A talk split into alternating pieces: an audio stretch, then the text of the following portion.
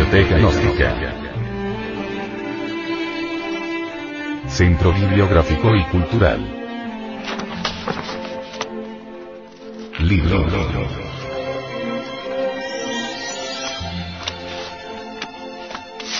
El misterio del áureo florecer. Autor. Samael Aumeor.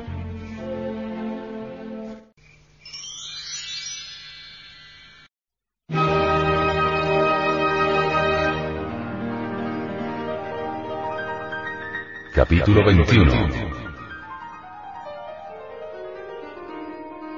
Traición.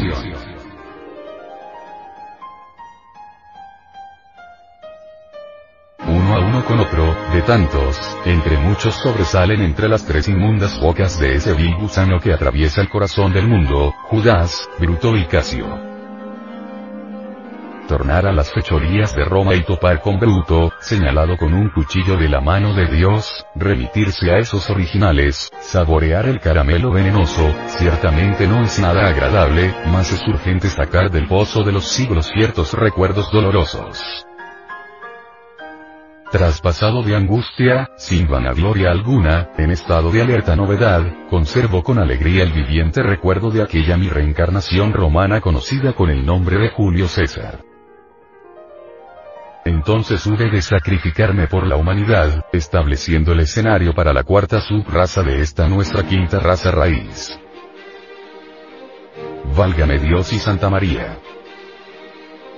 Si algún error muy grave cometí en aquella antigua edad, fue haberme afiliado a la orden de la carretera, empero, es obvio que quisieron los dioses perdonarme. Encumbrarse hasta las nubes sobre sus amistades no es en verdad nada fácil y sin embargo es evidente que lo logré sorprendiendo a la aristocracia romana.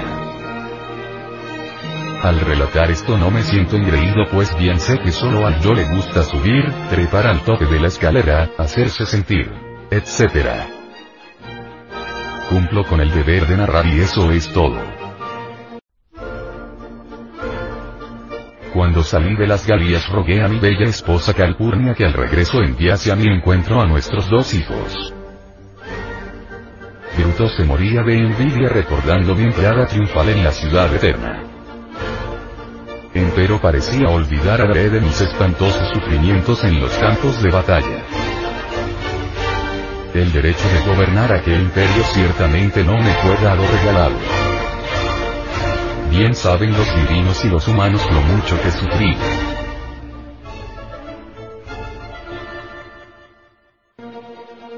Bien hubiera podido salvarme de la pérfida conjura, si hubiese sabido escuchar al viejo astrólogo que visitaba mi mansión. Desafortunadamente el demonio de los celos torturaba mi corazón. Aquel anciano era muy amigo de Calpurnia y esto no me gustaba mucho. En la mañana de aquel día trágico, al levantarme del lecho nupcial con la cabeza coronada de laureles, Calpurnia me contó su sueño. Había visto en visión de noche una estrella cayendo de los cielos a la tierra y me advirtió rogándome que no fuera al Senado. Inútiles fueron las súplicas de mi esposa. Hoy iré al Senado, respondí en forma imperativa. Acuérdese que hoy una familia amiga nos tiene invitados a una comida en las afueras de Roma. Usted aceptó la invitación, replicó Calpurnia. No puedo asistir a esa comida, objeté. ¿Vais entonces a dejar a esa familia aguardando? Tengo que ir al Senado. Horas más tarde en compañía de una auriga marchaba en un carro de guerra rumbo al Capitolio del Águila Romana.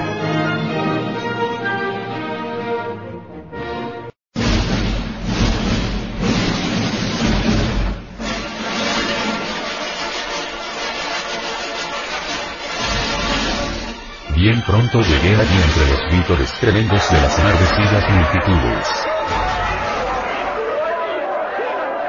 Salve César me gritaban.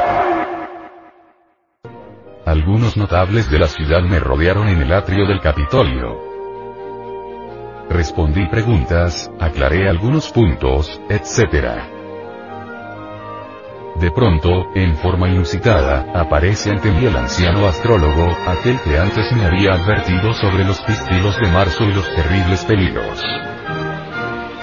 Me entrega con sigilo un pedazo de pergamino en el cual están anotados los nombres de los conjurados. El pobre viejo quiso salvarme, mas todo fue inútil, no le hice caso. Además me encontraba muy ocupado atendiendo a tantos ilustres romanos. Después, sintiéndome invencible e invulnerable, con esa actitud cesárea que me caracterizaba, avancé rumbo al Senado por entre las columnas olímpicas del Capitolio. Más, ay de mí. Los conjurados tras esas heroicas columnas me acechaban. El acerado filo del puñal asesino desgarró mis espaldas. Acostumbrado a tantas batallas, instintivamente traté de empuñar mi espada, mas siento que me desmayo. Veo a Bruto y exclamo. Tú también, hijo mío. Luego. La terrible parca se lleva mi alma. Pobre Bruto. El yo de la envidia le había devorado las entrañas y el resultado no podía ser otro. Dos reencarnaciones más tuve en la Roma augusta de los Césares y luego muy variadas existencias con magnífico Dharma, en Europa durante la Edad Media y el Renacimiento. En tiempos del terrible inquisidor Tomás de Torquemada yo me reencarné en España y este es otro relato muy interesante. Hablar sobre el citado inquisidor y el santo oficio, ciertamente no resulta muy agradable, empero eso es ahora conveniente. Yo fui entonces un marqués muy célebre, quien por desgracia hubo de ponerse en contacto con aquel execrable inquisidor tan perverso como aquel otro llamado Juan de Arbuces. En aquel tiempo yo reencontré al traidor bruto reincorporado en un nuevo organismo humano. ¡Qué conde tan incisivo, mordaz e irónico! Buena burla hacía de mi persona.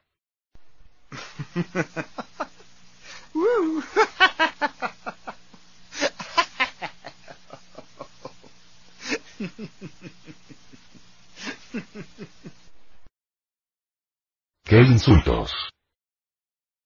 ¡Qué sarcasmos! De ninguna manera quería yo enfrascarme en nuevas disputas, no tenía ganas de enfadarme.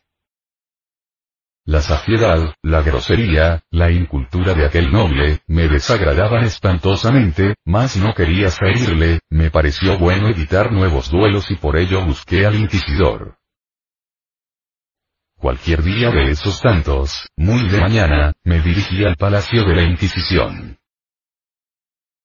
Debía buscar solución inteligente a mi consabido problema.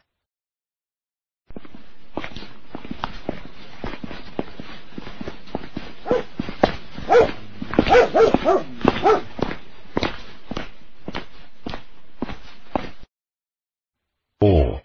Señor Marqués, qué milagro verle a usted por aquí. ¿En qué puedo servirle? Así contestó a mi saludo el monje que estaba siempre a la puerta en el palacio donde funcionaba el santo oficio. Muchas gracias su reverencia, dije, vengo a pedirle una audiencia con el señor inquisidor. Hoy es día de muchas visitas, señor marqués, pero en tratándose de usted, voy inmediatamente a gestionar su audiencia. Dichas tales palabras desapareció aquel fraile para reaparecer ante mí instantes después. Atravesé un patio y penetré en un salón el cual estaba en completa oscuridad.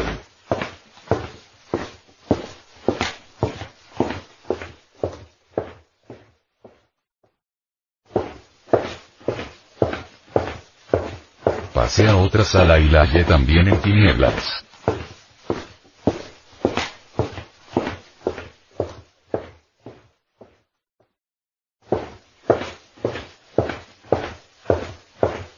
Penetré por último en la tercera pieza y sobre la mesa resplandecía una lámpara.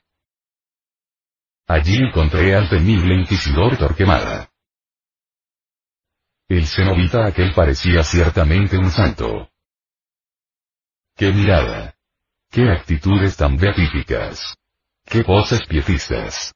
Sobre su pecho resplandecía un crucifijo. ¡Cuánta santurronería, Dios mío! ¡Qué mojigatería tan horripilante! Es ostensible que el yo fariseo estaba bien fuerte en ese monje azul. Después de muchos saludos y reverencias y acuerdo con las costumbres de aquella época, me senté ante la mesa junto al fraile. ¿En qué puedo servirle, señor Marqués? Hable usted.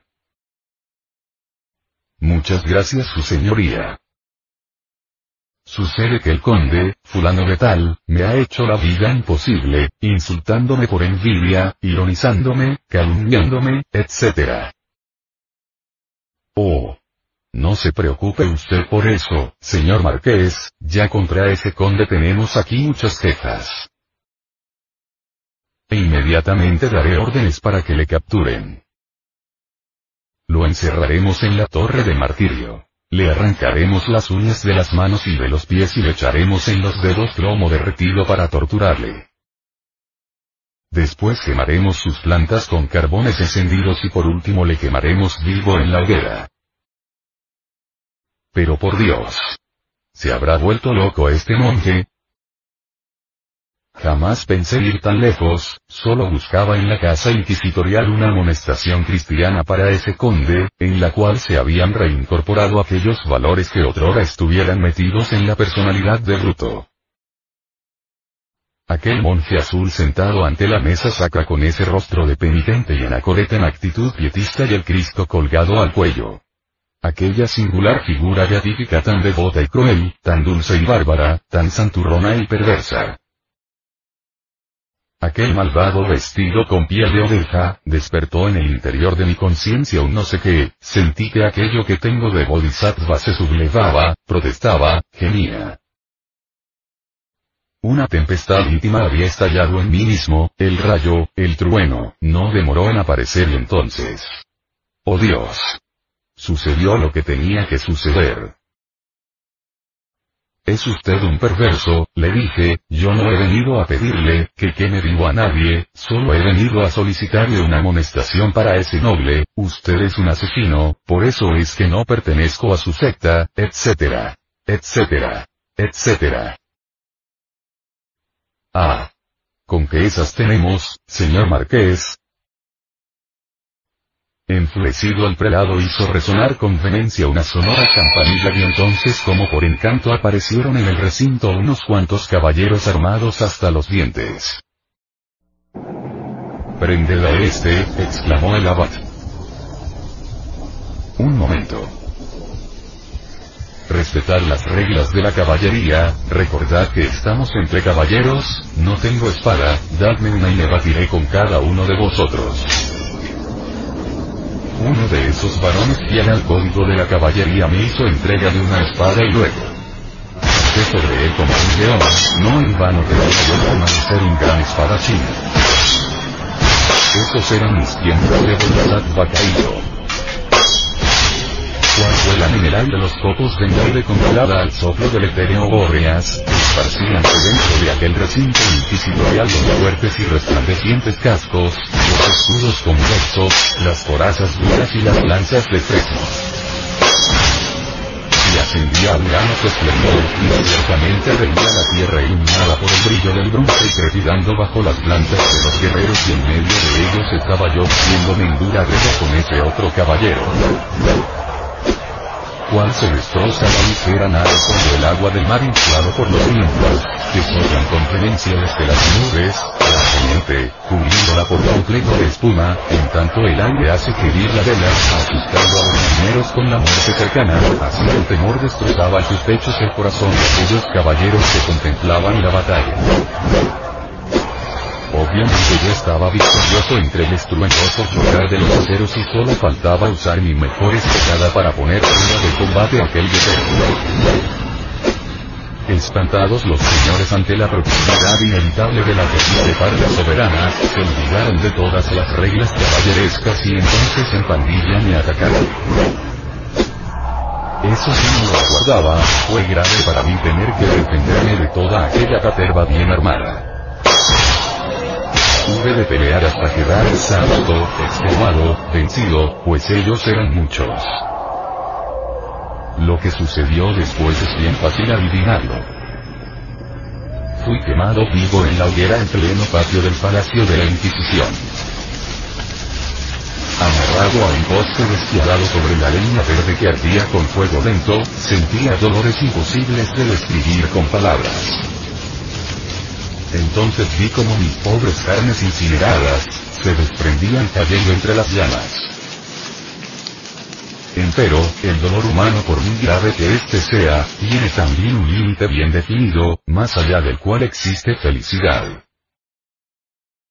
No es pues de extrañar que al fin experimentara cierta dicha. Sentí sobre mí algo muy agradable, como si una lluvia refrescante y bienhechora estuviera cayendo desde el cielo. Se me ocurrió dar un paso. Cuán suave lo sentí. Salí de aquel palacio caminando despacito. Despacito. No pesaba nada, estaba ya desencarnado. Así fue como vine a morir durante aquella época espantosa de la Santa Inquisición. El arcano 14 del libro de oro, el tarot, nos enseña cómo el agua de vida pasa por una ánfora a otra. No es pues de extrañar que después de aquella borrascosa reencarnación, con tantos títulos de nobleza, que de nada me valieron ante el terrible inquisidor Tomás de Torquemada, volviese a tomar cuerpo físico. Entonces me llamé Simeón Bleler y anduve por la Nueva España. No es mi propósito hablar en el presente capítulo sobre esa mi nueva vida, ni sobre mi anterior existencia en el México porfirista de antaño, solo quiero referirme ahora a mi actual reencarnación. El némesis de la vida hubo de ponerme nuevamente en contacto con esos valores que otrora estuvieran reincorporados en la personalidad de Bruto. Yo le permití a cierto caballero, retorno de tales valores, hacer alguna labor en el templo. Muchas personas le escucharon y hasta parecía muy lleno de sinceridad. Hablaba sobre Gnosis y las gentes le aplaudían.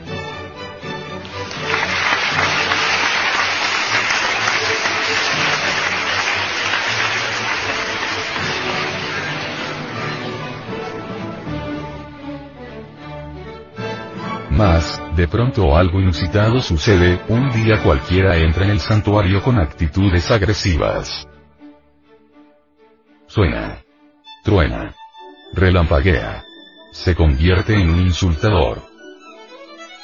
Yo me limito entonces a perdonar y bendecir, luego se retira amenazando. Aquel ego había vuelto a sus antiguas andanzas otra vez sus consabidas calumnias y amenazas.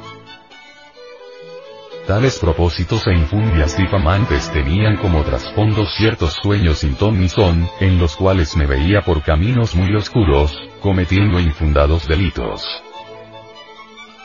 Resulta palmario y manifiesto que aquel espíritu perverso que él veía en sus sueños absurdos, era un yo creado por él mismo desde la antigua Roma. Tal yo de bruto asumía bajo sus impulsos infraconscientes mi propia forma y figura. No está de más comentar que alguno de esos sus otros yoes asumiendo cierta forma jesucristiana, le encomendara la misión de asesinarme. Así lo manifestó en la plaza pública.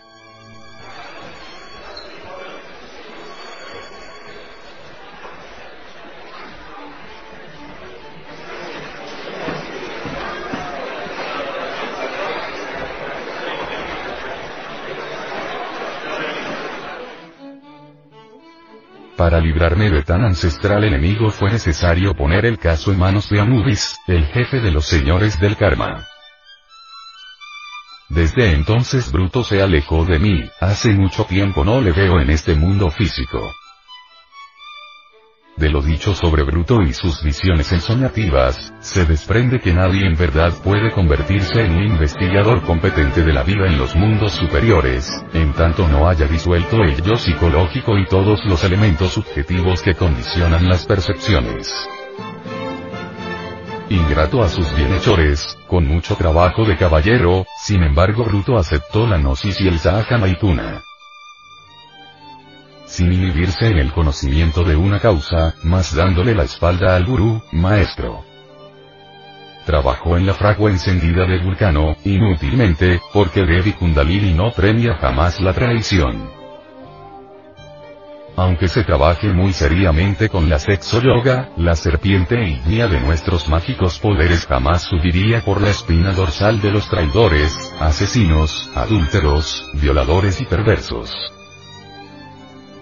Devi Kundalini nunca se convertiría en cómplice del delito. El fuego sagrado asciende de acuerdo con los méritos del corazón. Magia sexual es fundamental, pero sin santidad no son posibles los logros espirituales. Bruto pensó en un kundalín mecánico y se equivocó lamentablemente. La Divina Madre es muy exigente. Para el indigno todas las puertas están cerradas, menos una, la del arrepentimiento. Desafortunadamente Bruto no quiso golpear en esa puerta y el fuego sagrado en vez de subir por su canal medular, se precipitó desde el coxis convirtiéndose en el abominable órgano cundartiguador, la cola de Satán. Una noche estrellada platicando en los mundos superiores con mi gran amigo, el resplandeciente Ángel Adonai, quien ahora tiene cuerpo físico, hube de recibir una noticia extraordinaria. Fulano de tal, bruto, dijo el ángel, ha despertado en el mal y para el mal. Esto lo comprobé algunos días después al encontrarle en los mundos superiores. Concluiremos el presente capítulo con aquellas palabras que escuchará en éxtasis Daniel, el profeta del Eterno, y que se refieren a los tiempos del fin. Y muchos de los que duermen en el polvo de la tierra serán despertados, unos para vida eterna y otros para vergüenza y confusión perpetua. Los entendidos resplandecerán como el resplandor del firmamento y los que enseñan la justicia a la multitud, como las estrellas a perpetua eternidad. Pero tú, Daniel, cierra las palabras y sella el libro hasta el tiempo del fin. Muchos correrán de aquí para allá, y la ciencia se aumentará.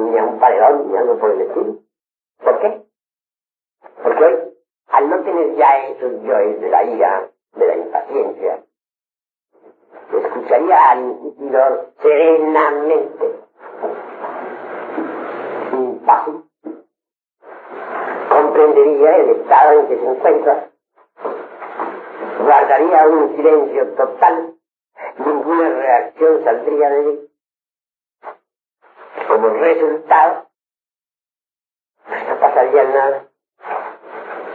Es claro, podría salir tranquilo, sin problema.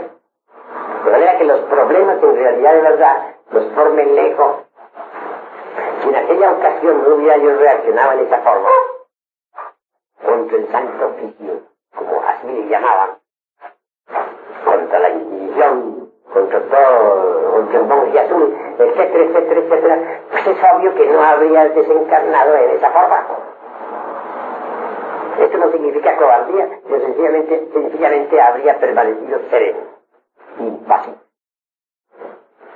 Luego habría dado la espalda y me habría retirado, sin problema. Solo quedaría un punto de discusión. El condecito aquel habría sido aprehendido, quemado vivo en la hoguera, ¿no? Y se podría echar la culpa a mí habría tenido el valor de ir a informarle eso al conde. Aunque hubiera, aunque aquel conde se hubiera llenado de tremenda ira contra él. Y me habría salvado su existencia. Tal vez hasta el hombre hubiera quedado agradecido. Las circunstancias fatales no habrían sucedido si el ego hubiera sido desintegrado. Desgraciadamente tenía un ego muy desarrollado. Y esos son los problemas que se forman en el ego.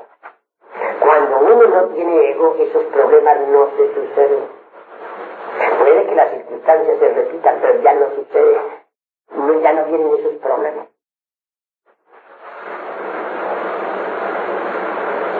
La cruda realidad es que los eventos pueden estarse repitiendo. Pero lo que nosotros tenemos es que modificar nuestra actitud hacia los eventos.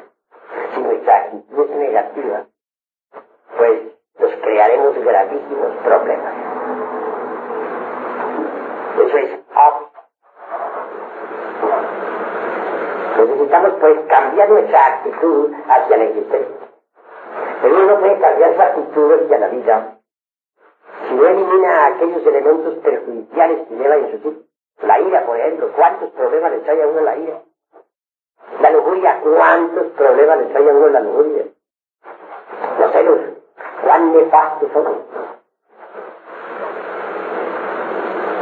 La envidia, ¿cuántos inconvenientes le proporciona a uno? Uno tiene que cambiar su actitud ante, los las distintas circunstancias de la vida. Estas se repiten con uno o sin uno, pero se repiten. Pueden repetirse sin uno o con uno, pero se repiten. Lo que importa es que uno cambie su actitud ante las distintas circunstancias de la vida. Es decir, necesitamos nosotros autoconocernos profundamente. Autoconocemos, descubrimos nuestros errores. Y si los descubrimos, los eliminamos. Y si los eliminamos, despertamos. Y si despertamos, venimos a conocer los misterios de la vida y de la muerte. Venimos a experimentar eso que no es del tiempo. Eso que es la verdad. Pero mientras nosotros continuemos con la conciencia embotellada entre el ego, entre el yo, o entre los yoes, obviamente no sabremos nada de los misterios de la vida y de la muerte.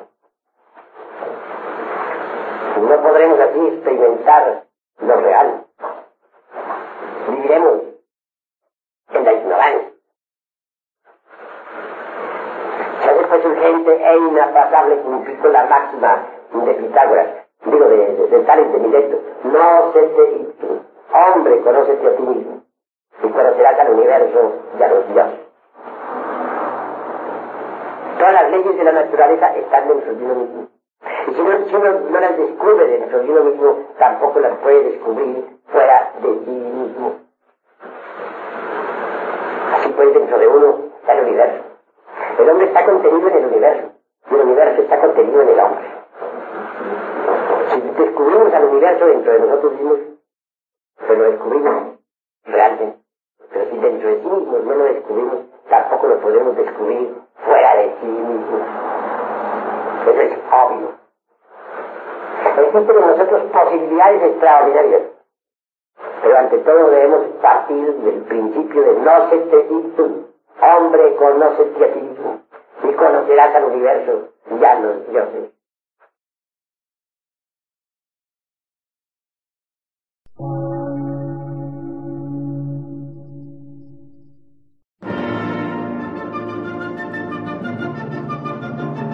Emisora, gnóstica, transmundial. Por una nueva civilización y una nueva cultura, sobre la faz de la Tierra.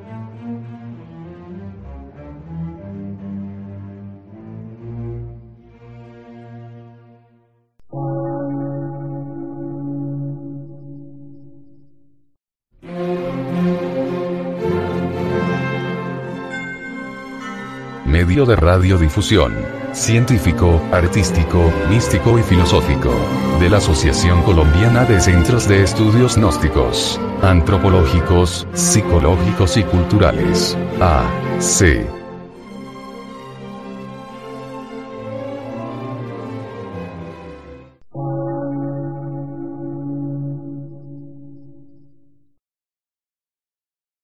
Lectura en movimiento. Difusión sin fronteras.